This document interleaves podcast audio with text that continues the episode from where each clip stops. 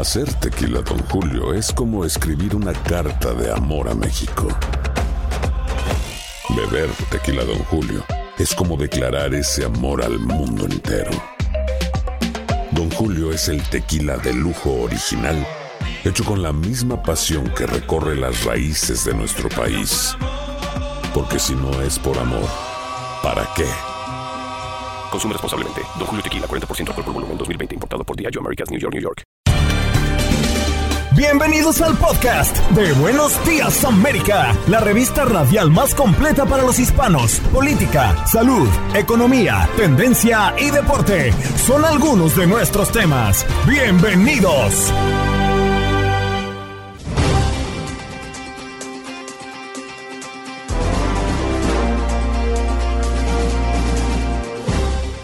Hola, soy Andreina Gandica y este es el podcast de Buenos Días América. Conversamos esta mañana con César Grajales, director nacional de Asuntos Públicos de la ONG La Iniciativa Libre, para hablar del expresidente Donald Trump. Y es que definitivamente sigue siendo noticia el expresidente por eh, sus declaraciones recientes en un meeting en Texas en medio de investigaciones en su contra y de una posible imputación en Nueva York por el supuesto pago de un soborno a la actriz porno Stormy Daniels. El expresidente atribuyó esta y otras causas abiertas contra él a una conspiración de los demócratas para que no se presente a los comicios del 2024. ¿Qué opina nuestro experto? Además, tuvimos una conversación bien interesante con Manolo González Moscote, quien es periodista y analista internacional a propósito de varios temas, ¿no? En principio, Putin, que anuncia el despliegue de armamento nuclear táctico en Bielorrusia. También hablamos puntualmente de la situación que atraviesa Israel, porque hay muchas manifestaciones de calle y es que han existido muchas multitudes llenando las calles en la ciudad de Israel, Tel a última hora de la noche de este domingo, después de que el primer ministro Benjamín Netanyahu despidiera a su ministro de Defensa por su oposición a una reforma judicial prevista. Y en otro orden de idea, hablamos con Mariluz Bermúdez, psicóloga, educadora familiar certificada, escritora y conferencista. ¿Cómo se deben repartir los gastos en el hogar? Y en los deportes, Aldo Virol Sánchez para hablar del abierto de Miami. El tenis continúa siendo noticia en el sur de la Florida. También la NBA ya esperando la postemporada, una de las etapas más emocionantes de la temporada del llamado mejor baloncesto del mundo y también el fútbol que ha traído a la mesa con información muy fresca. ¿Qué pasó? Las noticias relevantes las historias destacadas, el resumen de lo más importante. Estos son los titulares.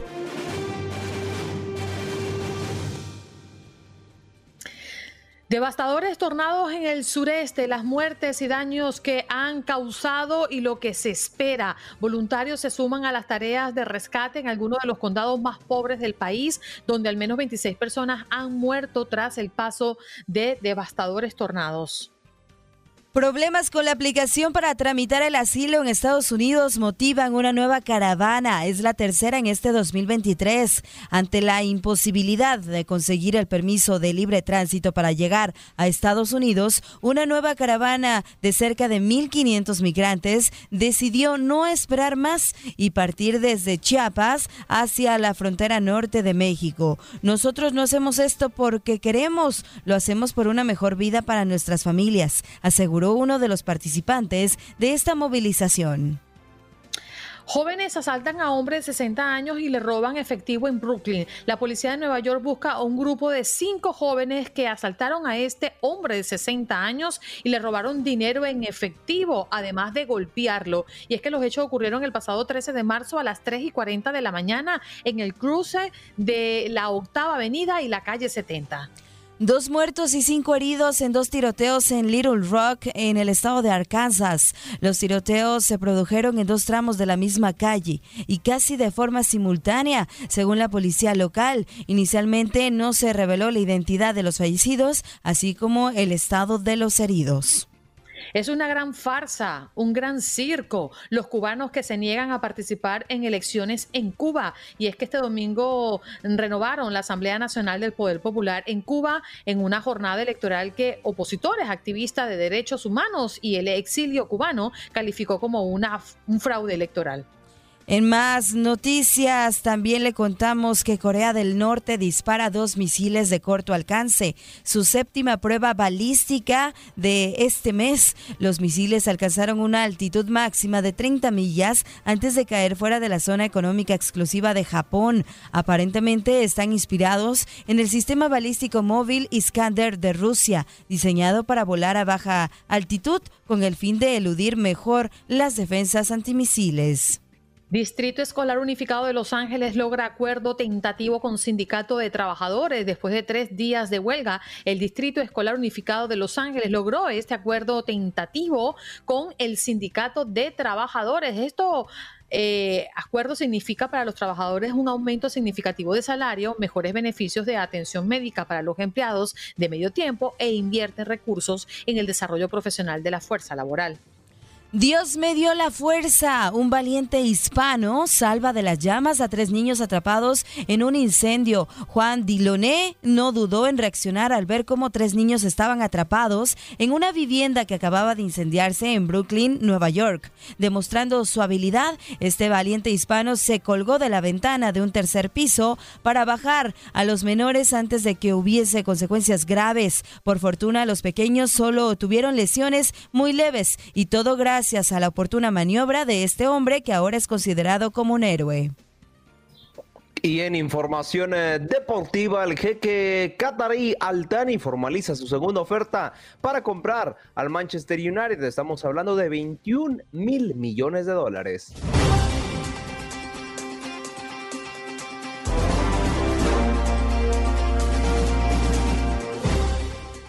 Bien, nos vamos de inmediato con nuestro próximo invitado. Él es César Grajales, director nacional de Asuntos Públicos de la ONG La Iniciativa Libre. César, gracias por estar con nosotros esta mañana. Buenos días. Buenos días, gracias por la invitación. Bueno, en las últimas semanas, creo que más que en cualquier otros meses anteriores, el expresidente Donald Trump ha sido noticia. Recientemente, durante este fin de semana, desacreditó nuevamente a la justicia durante un mitin dado en Texas en medio de investigaciones en su contra y, de una posible imputación en Nueva York por el supuesto pago de un soborno a la actriz porno Stormy Daniels. ¿Cómo ves la situación de Mm, Donald Trump, ¿en, qué punto crees que está en esta carrera para aspirar a ser nuevamente candidato por los republicanos de cara a las elecciones presidenciales del 2024? Bueno, obviamente el expresidente Trump viene arrastrando desde hace un tiempo largo diferentes eh, posibles investigaciones, posibles delitos, pero nada en concreto en sí. Creo que para los detractores del expresidente Trump, obviamente eh, este tipo de, publicidad, este tipo de casos, en realidad lo único que hacen es levantar su popularidad. Desafortunadamente para ese segmento que no está de acuerdo con el expresidente Trump, para los que estuvieron de acuerdo con el presidente Trump y le siguen apoyando, pues obviamente le beneficia todo este tipo de eh, plataforma mediática más allá de si es positiva o no esta plataforma mediática, le beneficia en su popularidad. Lo hemos visto en los últimos días con el tema de esta investigación en Manhattan, porque le, claramente le ha aumentado su popularidad y obviamente en términos de donaciones también ha hecho un recaudo interesante.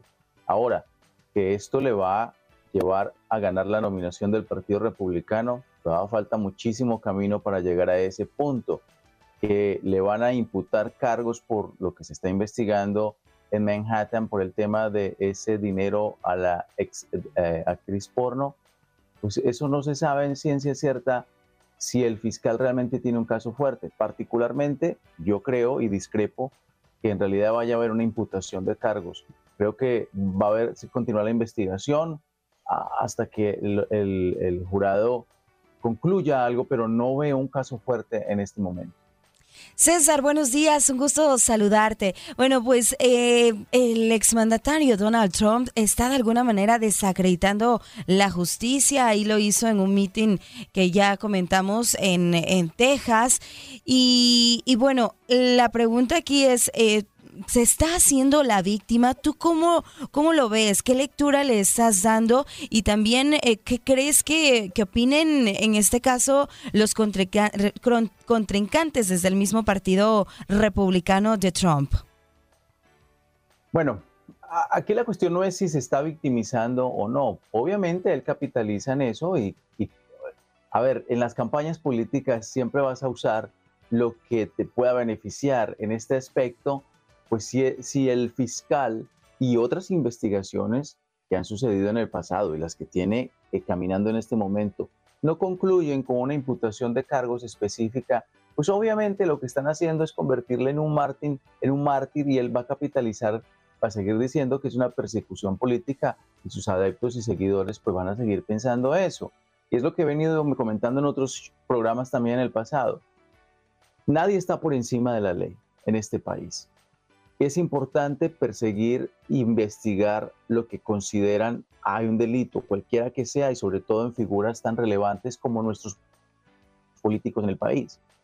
Pero no puede ser que cada investigación no concluya en absolutamente nada, porque entonces inmediatamente hay un segmento de la población que siente que hay un manoseo del Departamento de Justicia y el proceso de investigación que nunca se concluye en específicamente algo, por lo menos en el caso del expresidente Trump, Claro, obviamente él en un momento ahora corriendo una contienda presidencial va a capitalizar en ese tipo de situación y un grupo votante, reitero, considera que es una persecución de brujas todo lo que sucede con el expresidente Trump. En el caso de New York, yo particularmente, como lo mencioné antes, yo no creo que haya un caso aquí. En realidad no creo que va a haber imputación de cargos de ninguna manera. Y esto le catapulta, le ayuda a esa narrativa que él tiene. Ahora, con relación a los candidatos que ya están en la contienda presidencial. Bueno, ahorita Nikki Haley, digamos, el abanderado segundo que va allí tratando de, tener un espacio, pero se, especula de otros fuertemente como un posible gobernador, eh, Ron DeSantis, un posible candidato. Y en ese aspecto, si hay un ala dentro del Partido Republicano que está interesado en que ese nominado no sea el presidente Trump, este tipo de situaciones no facilitan esa posibilidad para otro candidato o lo hace más complicado porque claro, los medios de comunicación todos los días están hablando del expresidente Trump, pues obviamente le está absorbiendo oxígeno a otros candidatos que podrían tener posibilidades también. Sin lugar a dudas, eh, la cantidad de líneas que se escriben en prensa del expresidente Donald Trump, de los minutos que se le da en los medios de comunicación, eh, es notable y superior ante otros candidatos que están aspirando a mm, las elecciones del 2024. Pero también durante este fin de semana, César, el expresidente mm, criticó al Tribunal Supremo por decidir en noviembre pasado que sus declaraciones de impuestos no se mantuvieran en secreto como había solicitado él mismo. Y Trump dijo que cada pieza en su vida financiera y de negocios, de negocios bueno, ha sido mm, diseccionada, ¿no? Como la de nadie en el país, ha sido cuestionada han sido revisadas y han sido pues puestas en el ojo del huracán. Ahora, yo, yo, me, yo me pregunto y quiero saber tu opinión, si el expresidente no confía en el sistema electoral de este país, ¿por qué insiste en querer nuevamente tomar el poder y convertirse en el candidato y posteriormente, por supuesto, nuevamente en el presidente de los Estados Unidos? Bueno, eh, vamos a partir de la premisa de que yo particularmente, y siendo republicano, yo particularmente creo que el expresidente Trump eh, desafortunadamente no ganó la elección presidencial eh, pasada, simplemente perdió. Esa es la realidad. Que pueden existir algunos casos aislados dentro del país de conteos que no son correctos o algo, sí es factible porque el, sistema no es perfecto. Que pueda ser tan enorme como para cambiar un resultado electoral, no lo dudo. Eh, sin embargo, pues hombre, él como ciudadano estadounidense, más allá de si estamos de acuerdo con sus políticas públicas, con su forma de ser o no, tiene la libertad, mientras la ley no diga lo contrario, a seguir aspirando y a correr a ese término como cualquier otro ciudadano estadounidense. Aquí la cuestión es que yo particularmente creo que dentro del Partido Republicano también existen otras figuras que presentan una eh, eh, opciones basadas en políticas públicas. Y ojo, que el expresidente Trump en mi opinión hizo un gran trabajo en políticas públicas en muchos aspectos durante su término, pero creo que también hay momentos en la historia y creo que en este momento podría haber la oportunidad para alguien más que esté enfocado en una narrativa de discusiones de políticas más allá de dimes y diretes, de impuestos, de pagos a, este, a actrices de porno, en fin, todo ese tipo de cosas que en mi opinión no contribuyen a que el país crezca y más contribuya a que se siga dividiendo nuestra nación. Reitero, puede correr que sea el abanderado del partido, ya lo veremos, falta mucha tela por cortar. La primera votación para la nominación es en Iowa en el mes de enero. Así es. César, gracias por estar con nosotros esta mañana y darnos tu punto de vista con relación al expresidente y todos los hilos que mueve previo a esta posible candidatura como republicano para las elecciones 2024. Muchas gracias. Gracias por la invitación. Un abrazo. Allí lo escuchamos a César Grajales, director nacional de Asuntos Públicos de la ONG, la Iniciativa Libre, para hablar de Donald Trump y lo que pasó justamente durante este fin de semana con su mm, meeting en Texas en medio de investigaciones en su contra y de una posible imputación en Nueva York eh, por el supuesto pago de un soborno a la actriz porno Stormy Daniels.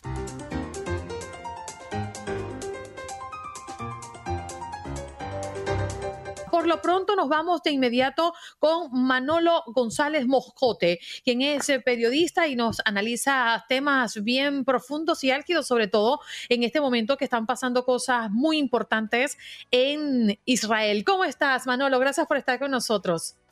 A ti, Andreina, Janet, de verdad que es un gusto, Aldo, a todos saludarles en esta mañana. Bueno, Muchísima gente se, se, lanzaron a la calle Manolo en la ciudad israelí de Tel Aviv a última hora de la noche del día de ayer, después de que el primer ministro Benjamín Netanyahu despidiera a su ministro de Defensa por su oposición a una reforma judicial prevista. Y lo que hemos visto a través de los medios de comunicación ha sido terrible. Es decir, las manifestaciones en las calles se han tornado violentas. Pero contextualízanos, por favor, qué es lo que está pasando en Israel y en qué punto están todos estos o estas manifestaciones en calle.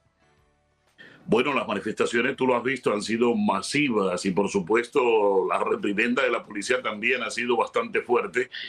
El asunto es que, como tú lo señalabas inicialmente, se quiere hacer eh, una gran reforma judicial en el país, una gran reforma judicial que prácticamente actualice más los códigos y actualice más lo que tiene que ver la parte judicial del país, ¿verdad? O sea, una especie de modernización un poco de las leyes en el país pero obviamente esto ha encontrado una fuerte objeción, una fuerte oposición y por eso el ministro de la Defensa, pues bueno, mm, vale, parecer no se encontraba cómodo con toda esta cantidad de reformas y por eso el despido de él. Y el despido de él precisamente ha sido eh, una de las causas por las cuales la gente también ha salido a la calle, o el propio presidente del país ha salido a defender a la gente y está en contra de esta reforma judicial. Acuérdate que ya los poderes son totalmente independientes, ¿no? El presidente es uno y el primer ministro tiene obviamente sus propias leyes, sus propias normas y todos sus cometidos con el gobierno. Lo cierto es que la gente va a seguir protestando y hay que ver hasta dónde pueden llegar las consecuencias de todo esto, Andreina. Fíjate que es muy curioso porque mientras los manifestantes, Manolo, se congregaban en las primeras horas del día de hoy, tres ministros del gobierno israelí, todos ellos miembros del partido de Netanyahu, eh, sugirieron que Netanyahu debería detener la reforma de la legislación judicial. Es decir, después de este despido, otros se están sumando a la resistencia. No solo eso, sino que al parecer podría ser una renuncia masiva. Algunos ah. analistas eh, dentro de Israel están hablando de que se puede presentar una renuncia masiva del partido de Netanyahu y esto obviamente es peligroso para la gobernabilidad de Israel. Acuérdate que toda esta gobernabilidad depende también de que no se vaya a desbordar y que por supuesto los grupos que son ajenos a Israel pueden inclusive tratar de inmiscuirse en este tipo de manifestaciones y producir algún tipo de atentado. Es que es sumamente peligroso que tanta gente, que la gente masivamente salga a las calles a protestar, ¿no? Manolo, ¿qué repercusión puede tener todo esto si comienza a agravarse aún más y comenzamos a ver eh, renuncias masivas tal cual como las estás comentando para la región? Mira, eh, para la región lo que yo te comentaba, ¿no? Que los grupos violentos anti-israelíes puedan actuar aprovechando una especie de desorden colectivo, esto de, de, las protestas. Esto es quizás una de las cosas de mayor cuidado en la, en la región, ¿no? De que estos grupos violentos que disparan allende las fronteras de Israel o que inclusive pueden inmiscuirse en Israel para poder hacer atentados. Esto es quizás una de las cosas más peligrosas que puedan suceder, Andreina. Manolo, quiero cambiarte el tema porque también la semana pasada nos encontramos con que Estados Unidos bombardeó objetivos en Siria tras la muerte de un contratista estadounidense en un ataque con un dron iraní. ¿Qué es lo que está pasando? ¿Debemos preocuparnos por lo que está ocurriendo? ¿Bombas para acá? ¿Bombas para allá? Bueno, la verdad es que sí, hay que preocuparse. Primero que todo porque, como tú sabes, eh, estos grupos eh, pro-iraníes también allí que actúan en Siria han actuado en contra de los intereses de los Estados Unidos. Y este no es el primer ataque que se le hace a este tipo de grupos. El anterior fue por ahí en el año, en el 2001, eh, en el 2000, perdón, 21, eh, cuando Joe Biden, recién llegado, le tocó tomar una determinación y fue un bombardeo de estos. este bombardeo de, de, este fin de semana, del viernes concretamente, dejó 14 muertos de la parte de estos atacantes de allí, de, de, esta región del norte de, Siria. Lo cierto es que eh, son ataques preventivos. Fue un solo contratista que murió, pero Estados Unidos está actuando obviamente en legítima defensa porque estos grupos pro-iraníes eh, lo están haciendo inclusive con drones artillados. Y esto es aún más peligroso en esta situación, Andreina. Manolo, y esto lo podríamos sumar con lo que ha dicho Putin en las últimas horas anunciando el despliegue de armamento nuclear táctico en Bielorrusia. ¿Qué significa esto? Bueno, significa que Putin, eh, primero que todo, acuérdate que cuando se acabó la Unión Soviética hubo un convenio en el cual Rusia se regresaba todas las armas nucleares de todos los ex países soviéticos y él quedaba prácticamente con esa hegemonía. Ahora vuelve otra vez a redistribuir esas armas nucleares y lo más complicado de aquí es que a partir del primero de abril ha anunciado él que el silo donde estarían emplazados esos cohetes, esos misiles nucleares, estarían ya en activo allí en Bielorrusia. O sea que han venido trabajando en la creación de todo esto. Esto obviamente pone en entredicho eh, esta confianza que ya le estaba creando la comunidad internacional. Bueno, Putin se acaba de retirar del tratado New START eh, y obviamente esto eh, abre las alarmas, prende las alarmas porque la OTAN está muy inconforme no se puede ya confiar definitivamente en nada de lo que tiene que ver con armamento nuclear de Putin. Eh, cuando Putin decide otra vez llevar estas armas a Bielorrusia, no hace más sino que exacerbar más los ánimos y todavía poner aún más alta la, la, apuesta eh, nuclear en Europa. Es muy, muy serio esto que acaba de hacer Putin, de desplegar armas nucleares en Bielorrusia, porque estas armas serían utilizadas para atacar eventualmente a Ucrania en esta guerra. Y ojo, lo más difícil aquí también es que estas armas, el residuo de estas armas, si son disparadas, atacarían, eh, también le causarían graves eh, perjuicios a la población de Bielorrusia. No te creas que eso es simplemente lanzar este tipo de, de armas tácticas, ¿no? Sí, y Manolo, yo lo que me pregunto es, el primero en reaccionar o al menos darse por entendido cuando vemos este tipo de movilización es Estados Unidos, considerando que eh, el arsenal estimado de armas nucleares en el mundo primero pasa por las manos de Rusia y luego pasa por las manos de Estados Unidos. Por supuesto, Estados Unidos se preocupa y se preocupa porque entonces le toca también poner a punto su arsenal nuclear táctico en toda Europa en los países en los que están desplegados, que a propósito Putin, haciendo alarde de su memoria, pues decía el sábado, Estados Unidos los tienen tales, tales, tales, tales países de Europa, los mencionó uno a uno, y le decía que él simplemente va a tener armas tácticas nucleares también en el país que a él le convenga. Pero de todas maneras, Estados Unidos está atento, y la OTAN también, a este tipo de movimientos. Quiere decir atentos que eh, se está vigilando milímetro a milímetro el territorio eh, dónde se están emplazando estas armas y qué clase de, de, acción podría tomar para también tomar una contracción si es que eh, se les da por disparar un arma de esta nuclear, ¿no? ¿Y dónde exactamente, Manolo, Estados Unidos tiene desplegadas sus bombas tácticas? Bueno, una de ellas es Alemania, ¿no? Uno de los países donde está es Alemania. Eh, hay varios países, eh, Francia, y estos países obviamente están mm, con su arsenal nuclear, sobre todo el táctico de los Estados Unidos está a punto para, para, para cualquier eventualidad, ¿no? Te lo pregunto porque sí, desde, desde Rusia también dice, bueno, esto no es nada nuevo, Estados Unidos también tiene sus eh, bombas tácticas mm, colocadas en Italia, en Alemania, como bien nos mencionas, Bélgica, Turquía y Países Bajos. Hemos acordado con Bielorrusia que haremos lo mismo sin violar nuestras obligaciones, pero es que también Rusia ya ha dejado echado por tierra muchos acuerdos internacionales ya nadie le cree a Rusia, Andreina. El problema de, Rusia es que pasó aquel, aquella historia del pastorcito mentiroso. Eso es lo que le está pasando en este momento a, Putin, ¿no? Primero, acuérdate que le dijo hasta el último instante que él no atacaría a Bielorrusia, lo dijo su, su ministro allí en la ONU, en esa asamblea, antes del 24 de febrero del año pasado. Siempre le dijo a Europa que sería un gran vendedor de gas y petróleo muy fiable para lo que fuera no pasó así, que cumpliría los compromisos del tratado de New START, eh, en el cual ni siquiera se había posesionado Joe Biden como presidente y le dijo que sí, que ese tratado sería ratificado por Estados Unidos. Ahora Putin se sale de ese tratado. Por lo consiguiente, ya tú no puedes creer mayor cosa a lo que diga Putin. Lo que sí estarías es pendiente de qué acciones estaría tomando para tú también no dejarte en ningún momento eh, que él salga adelante en cualquiera de sus iniciativas nucleares, ¿no? Estar muy encima de él. No está siendo ni transparente ni honesto, ¿no? Dentro de sus operaciones. Y debemos mencionar también que el alto representante de política exterior de mm, la Unión Europea, Joseph Borrell, afirmó que el despliegue de armas nucleares tácticas de Rusia en Bielorrusia, lo que estábamos comentando con Manolo, supone otra escalada del conflicto en una entrevista que ha dado a diferentes medios de comunicación. Manolo, gracias por estar con nosotros esta mañana. ¿eh?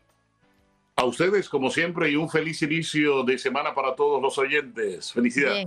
feliz día. Manolo González Moscote, periodista y también analista eh, internacional de lo que está ocurriendo, por supuesto, en Rusia, lo que está pasando con Estados Unidos que bombardea objetivos en Siria tras la muerte de un contratista estadounidense. También nos paseamos en esta conversación con lo que está pasando definitivamente en Israel, porque estallan las protestas masivas tras despedir Netanyahu a un ministro que se oponía a la reforma judicial y por allí ya se está teniendo reacciones de otros altos funcionarios en Israel como resistencia a lo que justamente está ocurriendo, ¿no? Eh, con las decisiones del primer ministro Benjamín Netanyahu.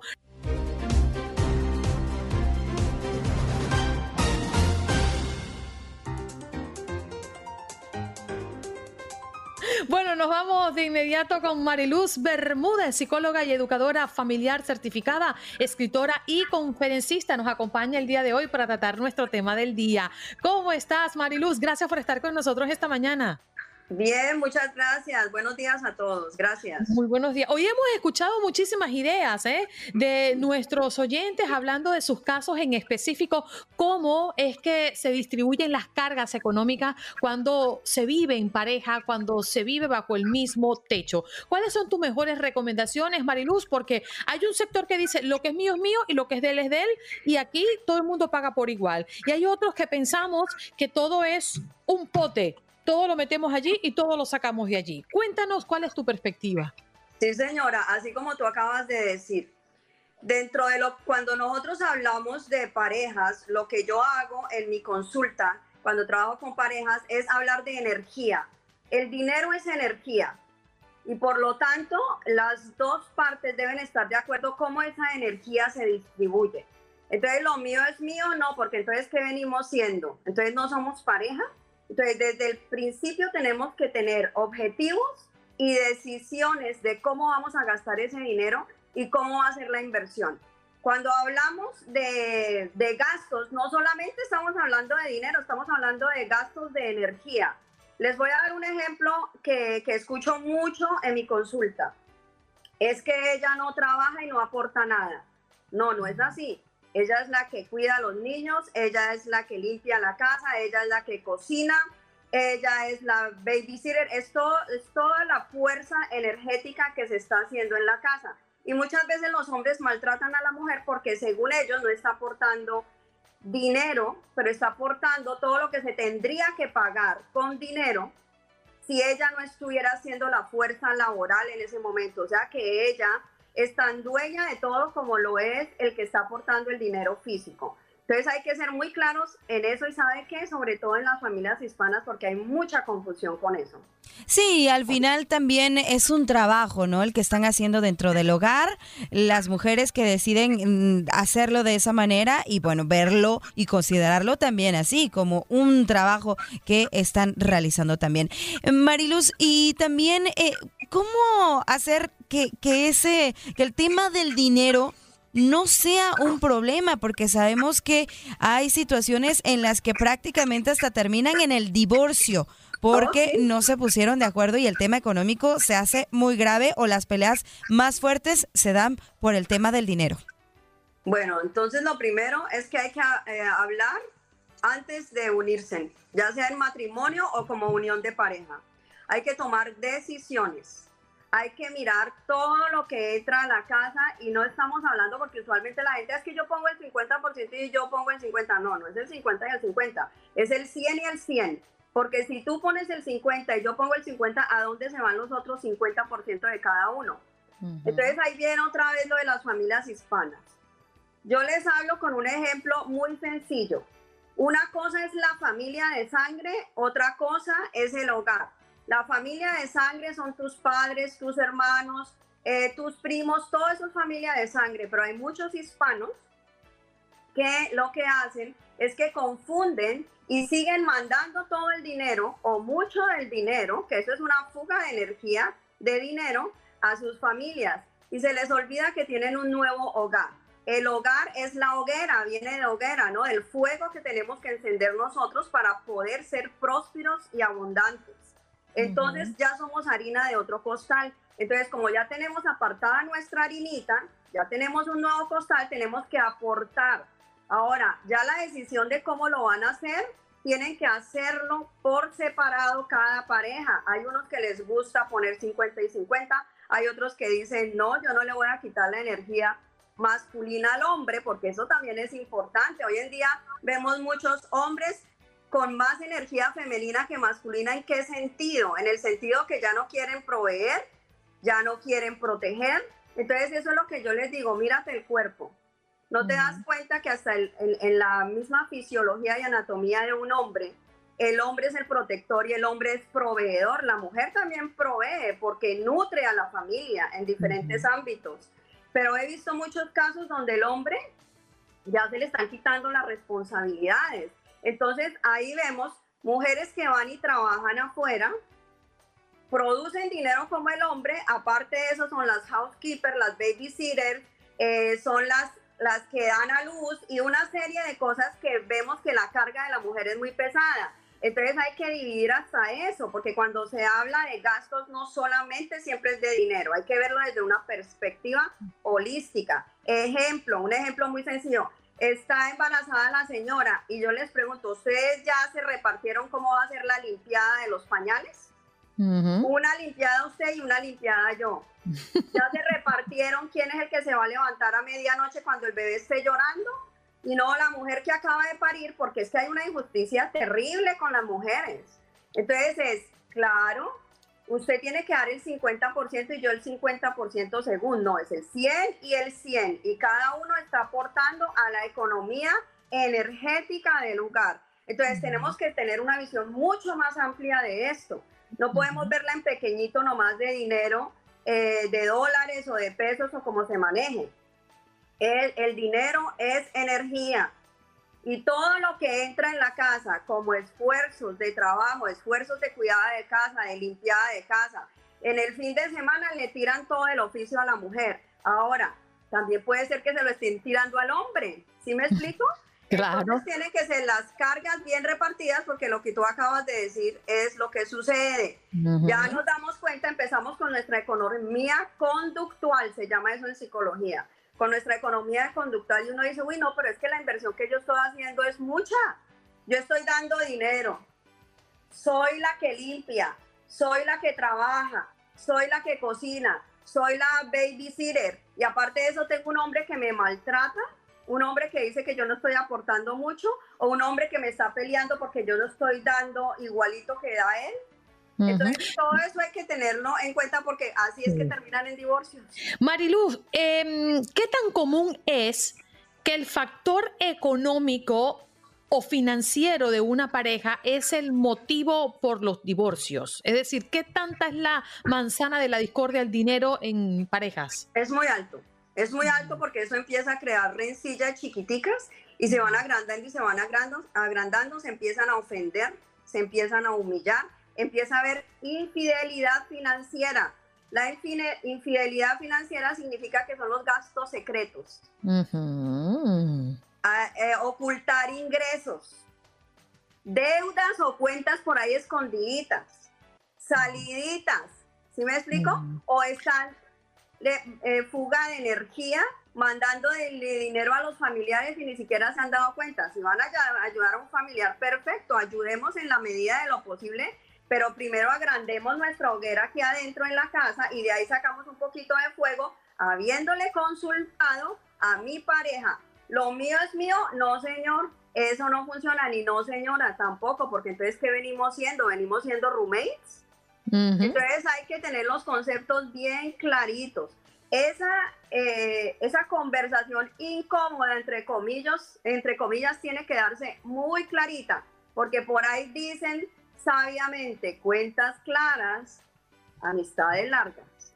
Mariluz, entonces, sí, entonces Tú, tú recomiendas que todo sea de manera súper clara, cuentas súper claras. Es decir, que no haya como de que, ah, pues yo más o menos sé cuánto gana, pero no, o no me dice mi esposo cuánto gana, yo ni enterada estoy. Y algunos que dicen, no, prefiero no decirle a mi mujer, a mi esposa cuánto gano, porque si no me va a pedir más. No, es que no es así, porque entonces, ¿qué venimos siendo? Volvemos a lo mismo. ¿Dónde está la confianza? ¿Dónde están los planes juntos? ¿Dónde está el amor al final? Porque el amor es eso, ¿no? Nos unimos es por amor, porque si no, más bien sean roommates y dejen las cosas claras desde el principio. Mire, todo en lo que es el asunto financiero, todo lo que es en el asunto del amor, todo lo que es en el asunto del sexo es permitido, pero con mutuo acuerdo. La clave está en el mutuo acuerdo, en que no haya ese tipo de infidelidades que les acabo de hablar, o que no hayan eh, momentos en, los que se gastaron cosas a escondiditas. Hay que hacer negociaciones también cuando, porque siempre van a haber problemas en una pareja, porque es claro. Porque, es una forma de crecer mutuamente. Entonces hacer las negociaciones, ¿no? en ese momento que hay esa crisis. Mariluz, tenemos que despedirnos. ¿Dónde podemos encontrarte? Me pueden encontrar en, eh, el número es 281-739-3839. Uh Allí está. 281-739-3839. Mariluz Bermúdez, psicóloga y educadora familiar, y me quedo con una de las recomendaciones que dejaste, Mariluz, definir objetivos en pareja. Yo creo que si todos vamos remando a una misma dirección, vamos a sentirnos más complacidos, tranquilos y felices. Gracias por estar con nosotros, Mari. Un abrazo. Muchas gracias. Estás escuchando el podcast de Buenos Días América, la revista radial más completa para los hispanos. Escúchanos en las diferentes plataformas: Euforia, Spotify, TuneIn y iHeartRadio. Tu DN Radio. Vivimos tu pasión. Adrenalina, pasión y orgullo. Todo por ser campeones. En Buenos Días América. Contacto Deportivo.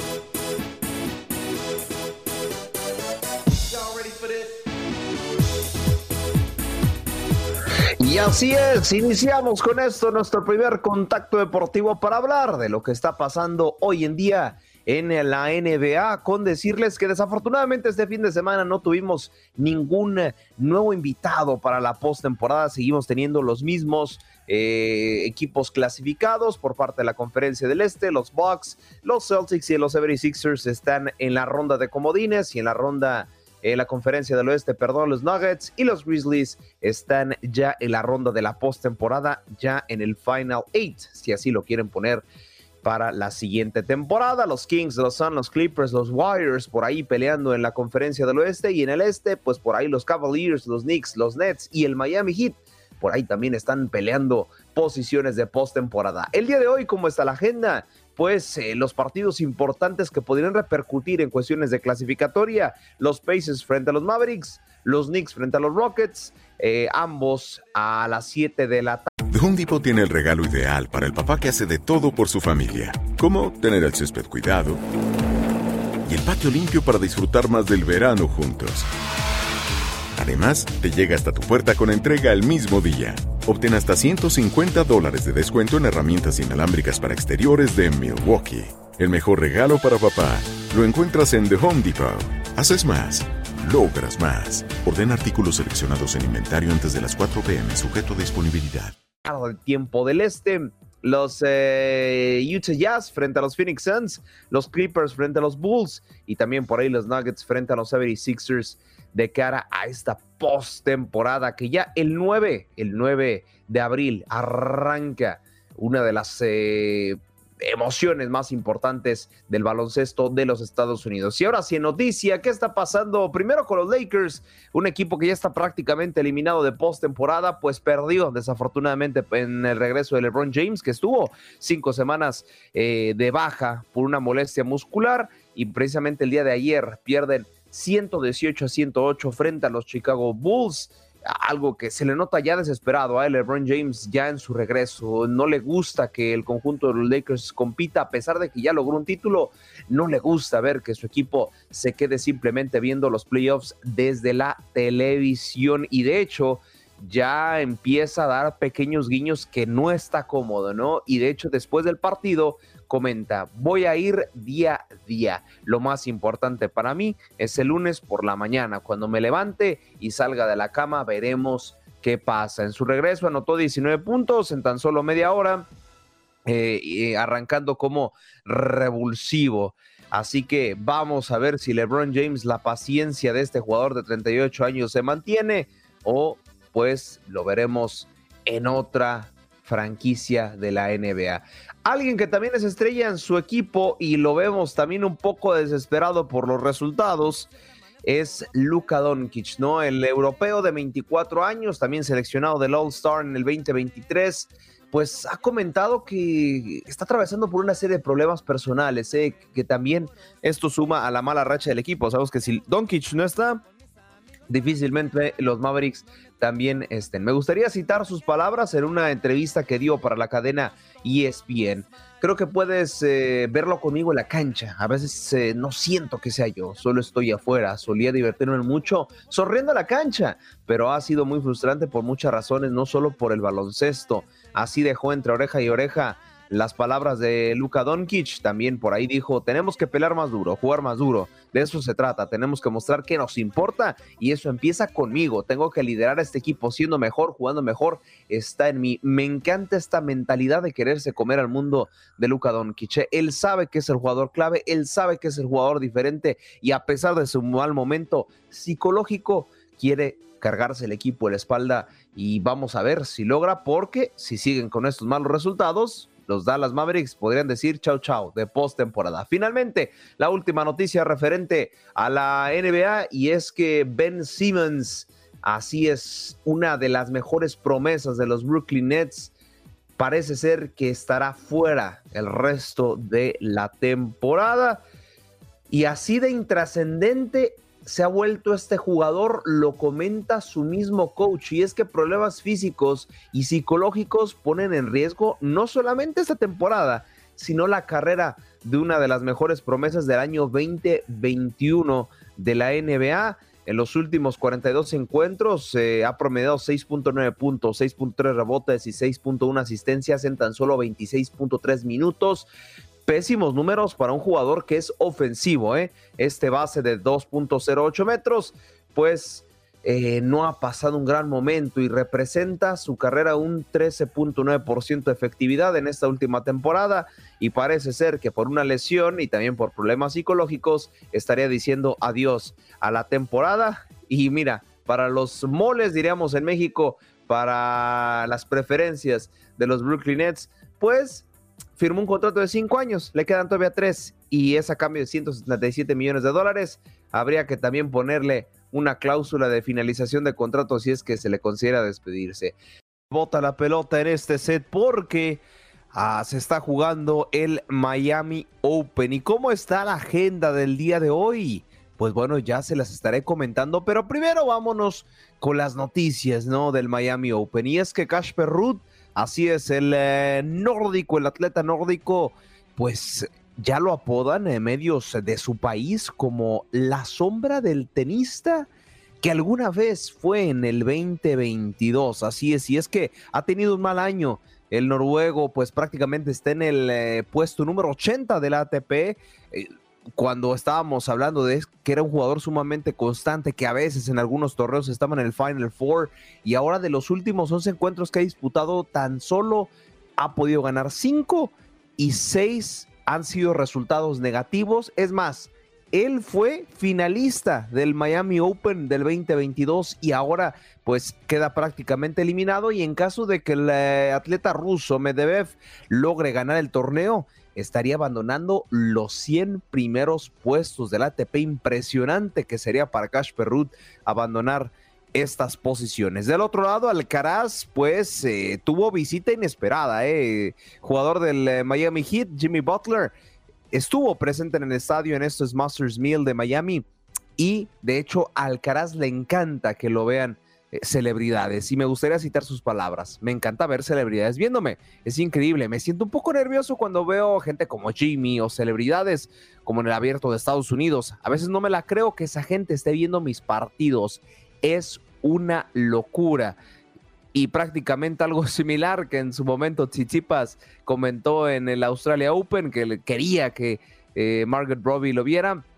Pues ahora Alcaraz ha demostrado su calidad y prácticamente por eso logra que grandes atletas, que grandes colegas de oficio terminen por ver sus partidos. Ahora sí, ¿cómo está la agenda para el día de hoy en el individual masculino en actividad latina? El chileno Cristian eh, Garín se estará midiendo al ya comentado Estefano Tsitsipas a las 12 del mediodía tiempo del este. También el argentino Francisco Querundolo se estará enfrentando a Félix auger de Canadá. Ahora, en el, en el individual femenino, perdón, eh, no hay ya actividad desafortunada latina, pero sí está la estadounidense Jessica Pegula, quien estará midiéndose a Magda Linet, la polaca. En dobles eh, masculino, aquí sí tenemos actividad latina doble y cuádruple prácticamente. Eh, tenemos a la pareja mm, argentina, Andrés Molteni y Máximo González estarán enfrentando a John Pierce, el australiano, y al eh, brasileño Marcelo Melo. Y del otro lado, la pareja colombiana, Juan Sebastián Cabal y Robert Faraz estarán enfrentando al mexicano Santiago González y al francés Edouard Roger Vazelin.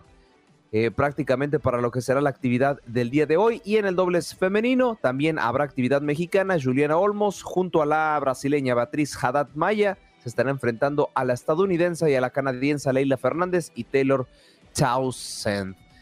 Y aquí la actividad de lo que viene siendo el mundo tenístico del Masters de Miami. Y ahora vamos con el mundo del boxeo, porque nuestro máster en producción, Orlando Granillo, a la voz de nuestro compañero Antonio Camacho, nos tienen todo lo que fue la actividad boxística de este fin de semana. Intensa actividad de boxeo se vivió durante el fin de semana. En Las Vegas, el México americano David Bandera Roja Benavides superó a Kelly Plant gracias a una decisión unánime. Al final de los 12 asaltos, los jueces le otorgaron el triunfo al monstruo con puntuaciones de 115, 113, 116 a 112 y 117 a 111. En otra función celebrada en Fresno, José Carlos Ramírez venció por nocaut en el round 11 a Richard Comey en pelea eliminatoria del CMB en las 140 libras.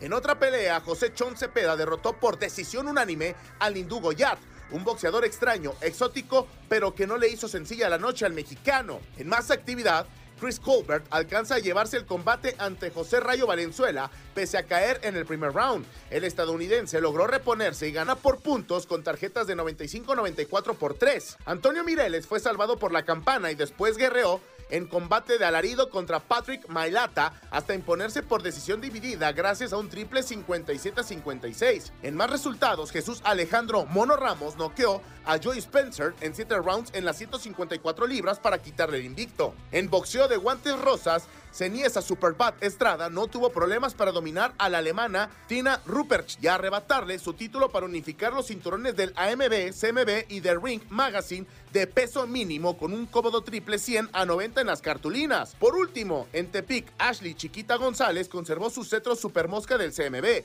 al derrotar a Lourdes Pequeña Lulú Juárez con tarjetas de 96 a 94 para González y 96-94 para Juárez. Estos son algunos de los resultados más importantes del boxeo durante el fin de semana. Con información de Orlando Granillo para tu DN, Antonio Camacho.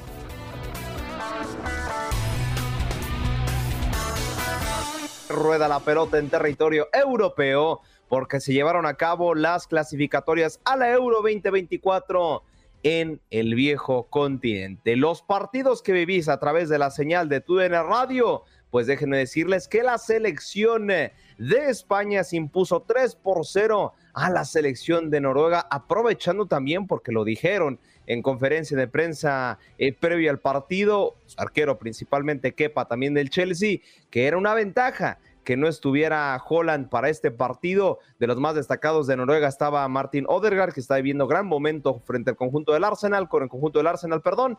Y del otro lado, una España que está en esta transición, ¿no? sabemos que la selección española le costó un poquito el cambio generacional, tiene una muy buena base y consiguieron la victoria 3 por 0 con un eh, José Lu que debutaba prácticamente en eh, la selección española y viene para anotar un doblete y darle la victoria. De hecho, habló precisamente en conferencia de prensa Luis de la Fuente, el técnico español, referente a la victoria de su equipo. Partido. Sí, pero bueno, eso es, sacar rendimiento a una plantilla, sacar rendimiento a una relación de jugadores. Cada uno tiene sus características. Creíamos en ese momento que necesitábamos precisamente esas situaciones que estabas comentando y sabemos que Dani y otros jugadores son capaces de hacerlo. Eso es, yo creo, insisto, la virtud de tener un equipo, como comentaba una y otra vez, eh, muy versátil, con muchos registros diferentes, que son capaces de jugar, realizar situaciones de contraataque, que somos capaces de centrar y rematar, que somos capaces de, tirar de fuera del área y crear. Quiero decir que al final, eso es eh, los registros diferentes que debemos de manejar. Independientemente de situaciones concretas que se produzcan, yo creo que lo más importante es la riqueza de que te da tener futbolistas de, diferentes registros y, características. Ahí están las declaraciones de Luis de la Fuente referente al equipo y de las transiciones que maneja la selección española. Alguien que regresó fue Kepa Arrizabalaga al conjunto de la Furia Roja y está feliz por su regreso. En sus declaraciones fue claro y conciso. Bueno, eh, feliz, feliz de, volver. Hacía, hacía un par de años que, que no estaba la selección eh, y bueno, eh, pues con confianza, la confianza del seleccionador y la confianza que tengo ahora mismo. Me estoy, estoy en un muy buen momento de, de forma, me estoy sintiendo con confianza y seguridad y bueno, intentando transmitir al equipo esas sensaciones. Ahí están las palabras del arquero de la selección española. En más resultados referente a las clasificatorias europeas, también el día de ayer lo vivís a través de la señal de TUDN Radio. Inglaterra se impuso 2 por 0 a la selección de Ucrania eh, de cara a las clasificatorias a la próxima Euro 2024 y Cristiano Ronaldo, así es, 6 por 0 le gana Portugal a Luxemburgo. Este también lo viviste a través de nuestra sintonía. Con esto se convierte en el máximo goleador. Bueno, Cristiano Ronaldo lo ha hecho varias veces, es el máximo goleador para una selección nacional y también es el jugador con más apariciones para una selección nacional con 182 apariciones. Marcando historia pura y también para los datos, eh, Ronaldo, CR7, lleva 13 goles en los últimos 10 partidos, más goles que partidos jugados. Impresionante, de verdad, lo del astro portugués. Al momento, las clasificatorias, España y Escocia, líderes del grupo A, Francia y Grecia, líderes del grupo B, Inglaterra, Italia, líderes del grupo C, líderes del grupo D, Turquía, frente eh, Turquía y Gales, perdón, República Checa, Islas Faroe, eh, líderes del grupo E, del grupo F, Austria, Bélgica, del grupo G, Serbia, Montenegro, del grupo H, Eslovenia, Dinamarca y del grupo I, Suiza, Rumania y grupo J para finalizar Portugal frente a Eslovaquia. El día de hoy, Irlanda se medirá ante la selección de Francia para completar la segunda jornada de las clasificatorias a la UEFA eh, Euro 2024. Ahora viajamos al fútbol de este país. En resultados de la Major League Soccer, yo te cuento lo que pasó en esta fecha número 5 de la Major League Soccer.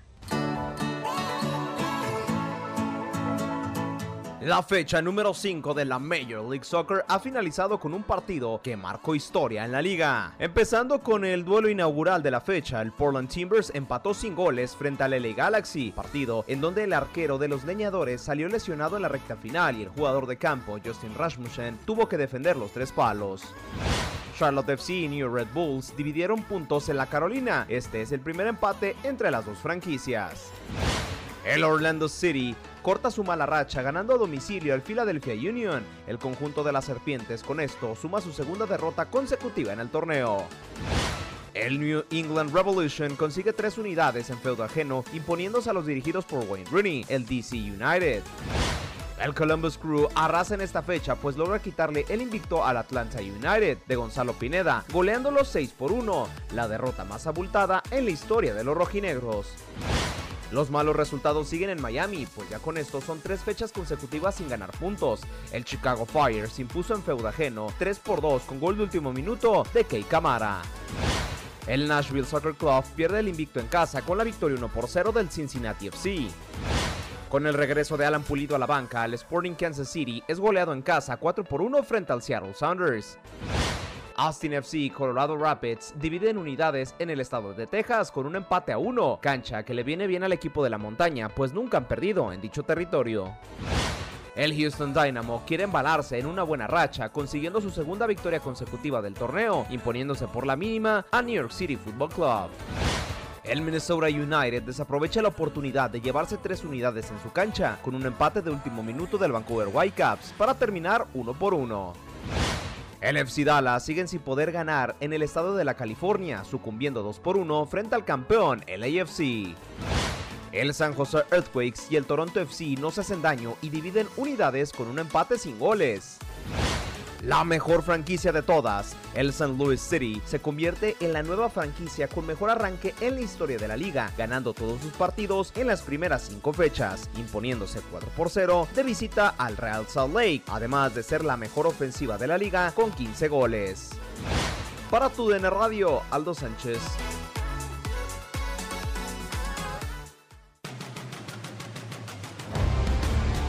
Para hablar de lo que fue la CONCACAF Nations League este pasado domingo 26 de marzo con la selección mexicana. Ya se habían generado algunas dudas debido a que venían de ganarle 2 por 0 a Surinam con varias más preguntas que respuestas. De hecho, incluso un autogol fue lo que marcó la diferencia en ese partido y ahora se buscaba que la selección en casa en el Estadio Azteca hiciera mucho mejor las cosas. No fue el caso. El conjunto de Jamaica me parece que hace un buen partido encabezado por Leon Bailey, este jugador de 25 años, eh, nacido precisamente en la isla caribeña, con paso por el Valle de Berkiosen y por el Aston Villa. Le sacaron un empate a la selección mexicana, quedaron fuera del Final Four de la CONCACAF Nations League.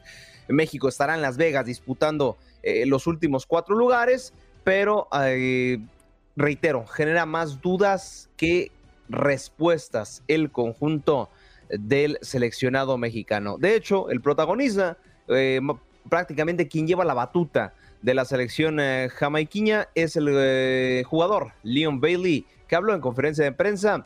Los subtítulos los verán aquí a través del streaming y en un momento más yo les traduzco qué es lo que dijo este jugador. As I said before, you know, this is a tough place to come. Um, the fans, the stadium is massive, and um, the fans is there for the team um, from the beginning of the game until the end. And it's never easy for our away team to come here. But we're really grateful that we were able to play and stick to our game plan and really could have come come away with something tonight. But yeah, it's it's amazing to play in such atmosphere here, and I think the people here really can see that they really love football and they really love their country. Las palabras de Leon Bailey que decía que estaba agradecido por haber jugado en el Estadio Azteca, que sabe que es una cancha difícil y que sabe que cualquier equipo visitante eh, batalla para jugar en terreno azteca y que dio también gracias por la oportunidad de haber jugado. La contraparte, Diego Coca, el técnico de la selección mexicana, eh, también agradecer a TJ Sports por la traducción de mm, esta conferencia de prensa. Ahora vamos a escuchar a Diego Martín Coca referente a el desempeño de su equipo, qué mejoraría y qué no cambiaría. Mira, son opiniones, cada uno opina lo que, lo que le parece. Eh, yo no divido la parte mental, la parte física, la parte táctica, la parte técnica, es un todo. Hay que trabajar todo, hay que mejorar todo. Eh, veo mucho campo para mejorar. Y eso tiene una parte buena y una parte mala. La mala es que vemos que no estamos al nivel que, que nosotros queremos, pero la buena es que trabajando y convenciendo desde todos los, los sectores, desde todas las ramas de- del futbolista, eh, tenemos una, una selección con mucho crecimiento. Así que vamos por ese camino. Estamos convencidos que por este camino vamos a tener mucho crecimiento. Agradecer a Fox Deportes por eh, la conferencia de prensa de Diego Martín Coca, el técnico mexicano, que reitero, ya estará jugando el eh, próximo mes de abril frente a los Estados Unidos y ya después se vendrán los compromisos del Final Four de la CONCACAF Nations League, posteriormente para en el verano jugarse la Copa de Oro, los compromisos de la selección mexicana. En más actividad del día de hoy de la CONCACAF Nations League, hoy a través de la señal de TUN Radio podrán vivir el duelo entre la selección de Guatemala y Guyana Francesa a las 10 de la noche, tiempo del este, a la voz de nuestro compañero Miguel Ángel Méndez. Hoy también el Team USA estará jugando a las 7.30 de la tarde frente a El Salvador. Ya está clasificado el equipo de los Estados Unidos, simplemente es un trámite para mm, prácticamente colocarse dentro del Final Four. Del otro lado, y para mañana ya les estaremos comentando un duelo de suma adrenalina, de suma rivalidad. Panamá y Costa Rica por el último boleto al Final Four de la CONCACAF Nations League.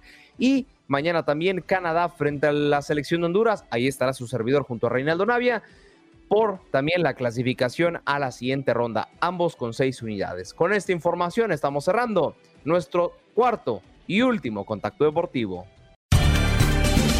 Gracias por acompañarnos en nuestro podcast. Buenos días América. Y recuerda que también puedes seguirnos en nuestras redes sociales. Buenos días AM en Facebook y en Instagram. Arroba Buenos días América. AM. Nos escuchamos en la próxima. The Home Depot tiene el regalo ideal para el papá que hace de todo por su familia, como tener el césped cuidado y el patio limpio para disfrutar más del verano juntos. Además, te llega hasta tu puerta con entrega el mismo día. Obtén hasta 150 dólares de descuento en herramientas inalámbricas para exteriores de Milwaukee. El mejor regalo para papá lo encuentras en The Home Depot. Haces más, logras más. Ordena artículos seleccionados en inventario antes de las 4 pm, sujeto a disponibilidad.